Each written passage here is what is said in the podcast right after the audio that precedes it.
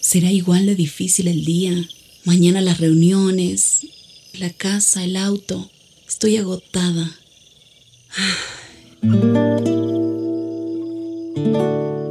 No importa cuántas cosas me hayan angustiado hoy. Me acercaré a Él porque Él tiene descanso para mi alma y mi mente. Cuando mi corazón está tranquilo, puedo escuchar su voz en quietud y confianza. Mi fortaleza está en descansar en Dios. Ven a descansar.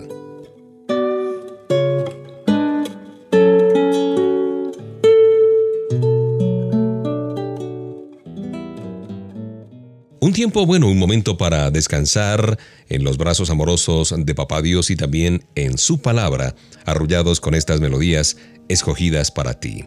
Y algo que nos quita la paz, la tranquilidad y el gozo, definitivamente es la ira. Un personaje muy conocido en la Biblia es el rey Saúl. Como tú sabes, fue escogido por Papá Dios para gobernar la nación de Israel. Aparentemente, él tenía todas las características físicas y mentales adecuadas para esa función, e inicialmente, pues cumplió su papel con éxito. Sin embargo, en el terreno espiritual su corazón no era leal a Dios, por lo cual el Señor lo descartó del liderazgo. Y en su lugar el Señor eligió a un joven pastor llamado David como el futuro rey de Israel. Cuando pensamos en Saúl, quizás viene a nuestra mente una imagen de un hombre colérico, iracundo. Las acciones heroicas de David y su amor a Dios le ganaron la admiración de los israelitas, mientras tanto Saúl se dejaba ganar por la amargura, la furia, la envidia, hasta que esto lo condujo a la desgracia y a la traición. La ira es el enemigo más grande del gozo, decía hace un instante. Ambos no pueden coexistir, el gozo y la ira. Cuando nos enojamos con Dios o con nosotros mismos, con otras personas, eh, o con nuestra situación presente o futura, nos volvemos vulnerables a ciertas sanguijuelas que chupan el gozo, tales como la depresión, el desánimo, la ansiedad. La turbulencia interior hace que prácticamente nos resulte imposible disfrutar de la vida cuando estamos con ira, cuando estamos enojados. ¿Te ha pasado a ti? Bueno, a mí me ha pasado muchas veces, pero el Señor ha tratado conmigo esa parte de mi carácter que no le agrada. Gracias por venir a descansar con HCJB. Un abrazo de Mauricio Patiño Bustos. Iniciamos con esta bella música.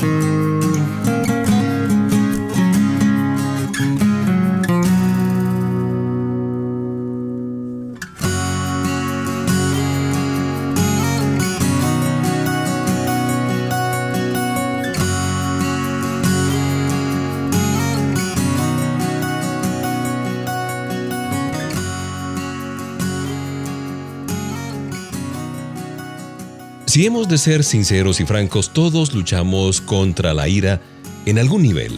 Todos en alguna ocasión nos acaloramos y perdemos la compostura, ¿cierto? Es legítimo que nos perturben la injusticia, la falta de equidad en este mundo. Todos nos enojamos. Pero esta no es la clase de ira que resulta peligrosa. La que sí es eh, nefasta para nuestra salud es esa agitación interior que nos producen los problemas o algunas relaciones difíciles y que contamina todo lo que hacemos, pensamos y decimos. Nos consumimos a causa de esa constante ira en nuestro corazón. Hay una manera de escapar y esa es la buena noticia. Nosotros no somos esclavos del pecado, que incluye naturalmente la ira, ese enojo desbordado. El primer paso y el más importante es ser sinceros y admitir nuestra ira delante de Dios. Él no se siente amenazado, tampoco decepcionado cuando somos sinceros, cuando abrimos nuestro corazón. Aunque Él lo sabe, le decimos, Señor, yo no puedo ya con esta ira incontrolada contra mí mismo y contra las personas, porque uno sufre profundamente y las personas que están a nuestro alrededor también sufren mucho. En muchas ocasiones el rey David se sentía molesto por los problemas que tenía que enfrentar y justamente los salmos registran varios de sus enojos. Sin embargo, David aprendió a hablarle al Señor de su ira, de su enojo. Y él decía, ante Él expongo mis quejas, ante Él expreso mis angustias. Eso está por aquí en el Salmo 142.2. Ya que Dios conoce la ira que guardamos dentro de nosotros, ¿por qué no expresarle nuestros sentimientos? Sí, admitir delante de Dios que sentimos ira y descubrir que Él está dispuesto a escucharnos y ayudarnos produce un gran alivio en nuestro corazón. ¿Quién sino Él entiende nuestra ira y nuestro enojo? ¿Y qué hacemos después de haber confesado nuestra ira delante de Dios? Sigue disfrutando de esta melodía escogida para ti.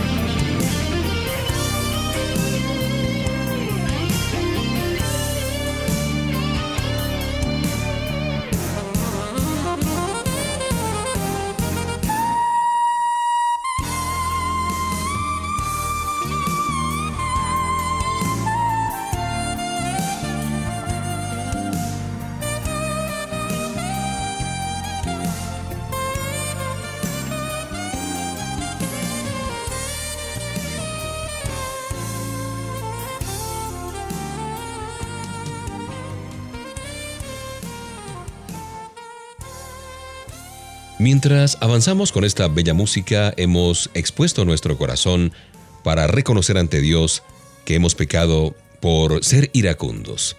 La ira nos ha abrazado y la hemos dejado que nos gane. Después de haber sacado a la luz nuestra ira delante de Dios, de haber confesado, podemos pedirle que nos haga entender la razón de esta forma de reaccionar. Permitamos que Él nos ayude a descubrir la raíz de nuestro problema.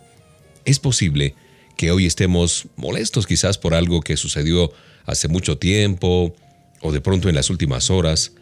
Puede ser que estemos enojados con nosotros mismos y que sin embargo hagamos blanco de nuestra ira con otras personas. Y yo pienso en nuestra esposa, nuestros hijos. Tú dirás, yo reacciono mal contra mi esposo, contra mis hijos. Cuando descubramos la raíz de nuestra ira, pidámosle al Señor que nos perdone. Recuerda que estamos hablando de esa ira que crece como un cáncer emocional y no como una irritación momentánea. Podemos airarnos pero no pecar, como es la recomendación de Efesios 4:26. Pero solo admitiendo el enojo, arrepintiéndonos y confesándolo, lograremos contrarrestar la ira que en su etapa ya muy avanzada causa mucho dolor, no solamente a nosotros mismos, sino a los demás. Cuando se llega a ese punto, es Dios quien tiene que sanarnos y Él puede hacerlo si nosotros cooperamos. A lo mejor tú estás en este momento luchando contra la ira como un rasgo de carácter. Algunos lo niegan o quizás se han conformado con ser así. Genio y figura hasta la sepultura, dicen algunos, echando mano de ese refrán muy popular. Pero que va, la ira no nos conduce a nada. Uno sufre mucho, ¿no es cierto?, cuando es iracundo, cuando no tiene paciencia, cuando, cuando a la menor chispa nos encendemos como un fósforo. Es allí donde debemos ponerle un alto a esa ira. Es muy dañina y muy dolorosa. En un momento vamos a hacer una oración para que Papá Dios tome el control de nuestra ira, de nuestro enojo y ponga fin a ese carácter ácido que corroe nuestras relaciones interpersonales. Eso será en un momento.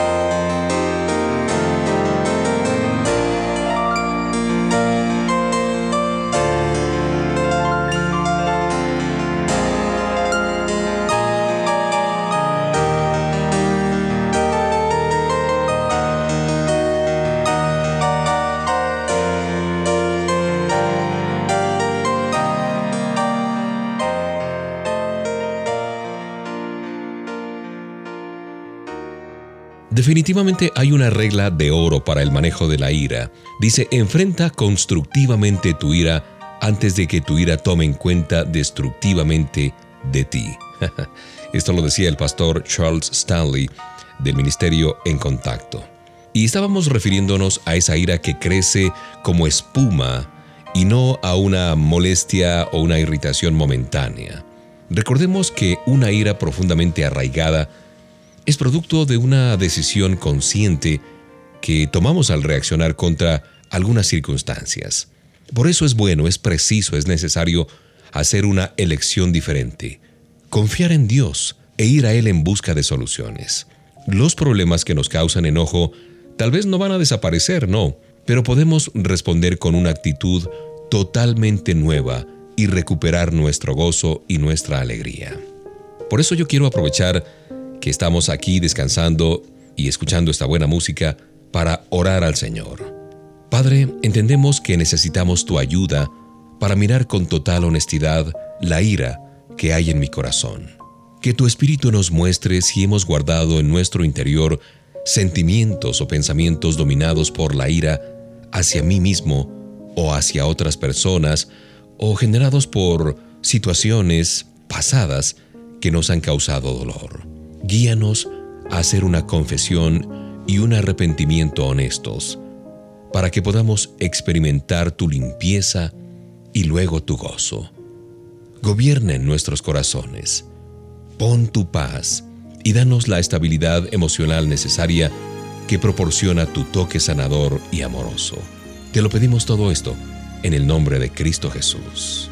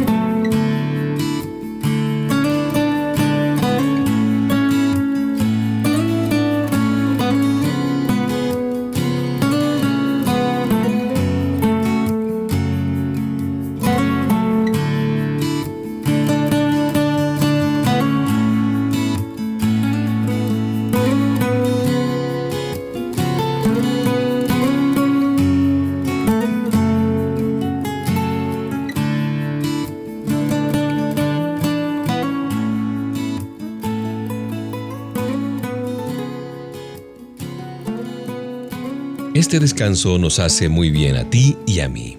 Hoy hemos estado conversando sobre el problema de la ira y cómo reemplazar esa ira por el gozo de Dios. Deleitarnos en Cristo Jesús cuando alcanzamos a apreciar más profundamente su carácter.